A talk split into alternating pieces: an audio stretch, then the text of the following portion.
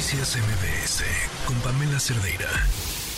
Le agradezco mucho a Lisa Sánchez, directora general de México Unión contra la Delincuencia. ¿Cómo estás, Lisa? Buenas tardes. Muy bien, Pamela, mucho gusto estar contigo y con tu auditorio. Ayer leíamos estos 20 puntos eh, del presidente para la reactivación de Acapulco tras el paso de Otis y llamaba la atención que uno de los puntos habla de crear cuarteles de la Guardia Nacional en poblaciones con más de cierto número de personas, con una, si no me equivoco, 200, 250 elementos de la Guardia Nacional. Lo que eh, ah, ya no tengo la matemática correcta es a cuántos la creación de cuántos cuarteles de la Guardia Nacional se refiere. Y la otra pregunta es eh, si esto ayuda o no ayuda, porque hemos oído un sinfín de historias de crímenes horribles que suceden a metros de lugares donde se encuentran cuarteles de la Guardia Nacional, porque a veces, pues no están ahí en el momento en el que suceden esas cosas, eh, o sea, no necesariamente está garantizando resultados de seguridad y ustedes tienen mucho que decir sobre eso, Lisa.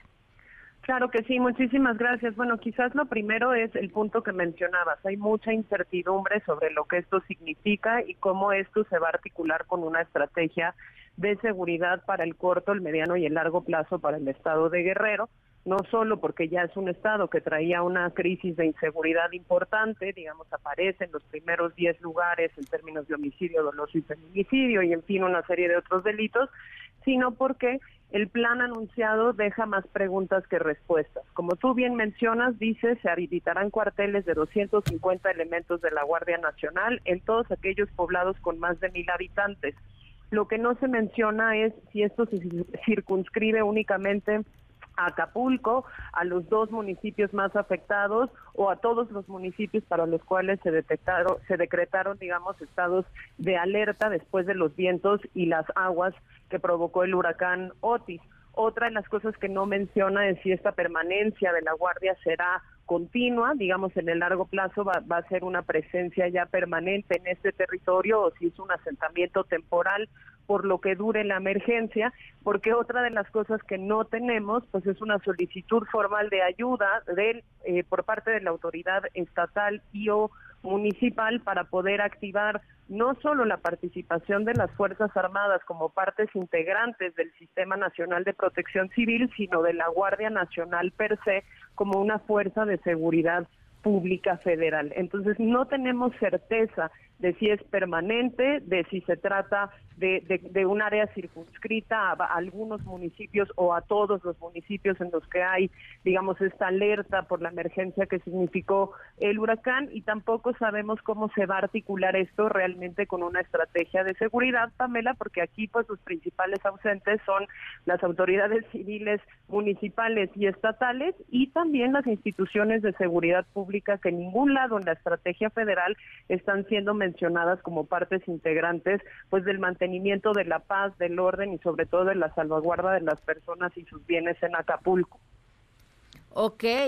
Eh, ¿qué, tendría entonces o cómo tendría que suceder para que de verdad pudiéramos garantizar esa tan anhelada seguridad, tomando como contexto todo eso de que ya venía cargando Acapulco antes con una delincuencia organizada brutal?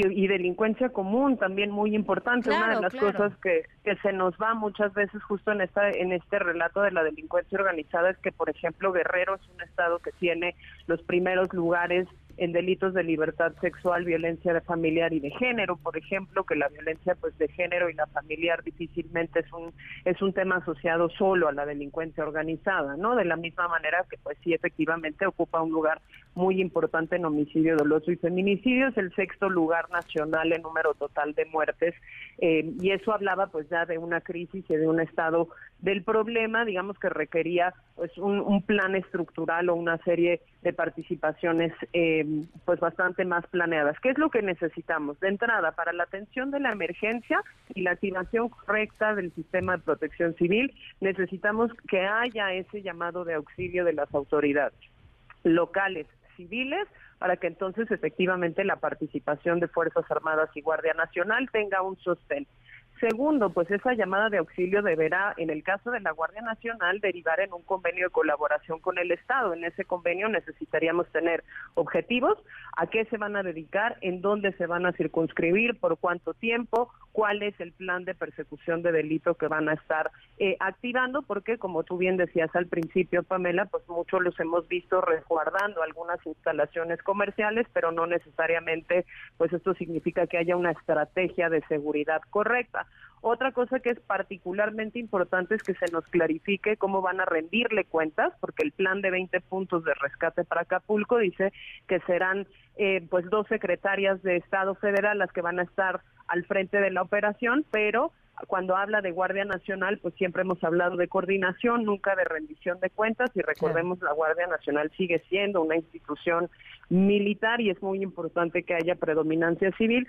Y de nuevo, ¿a qué se van a dedicar las instituciones policiales, municipales, estatales y las fiscalías? con muchísima eh, pues foco en, la persecución de estos delitos que son los que los principales que pueden alterar la paz y la convivencia pacífica en Acapulco, por ejemplo, el robo a casa habitación. Claro. Pues, eh, Lisa, gracias por poner el, foco sobre ese tema tan importante que eh, estaba apuntado en uno de los 20 puntos, aunque dos de los puntos ni siquiera eran puntos, pero, pero que, que me parece que es eh, relevante cuando la gente, eh, empresarios y demás piensan en poner, o quienes piensen después ir al puerto a sus vacaciones y ayudar a esta parte de la reactivación, la seguridad forma un punto toral para estas decisiones. Muchísimas gracias, Lisa. Muchísimas gracias a ti, Pamela, y esperemos que efectivamente haya una estrategia integral para nuestros connacionales de Guerrero. Así es. Muchas gracias. Un abrazo. Noticias MBS con Pamela Cerdeira.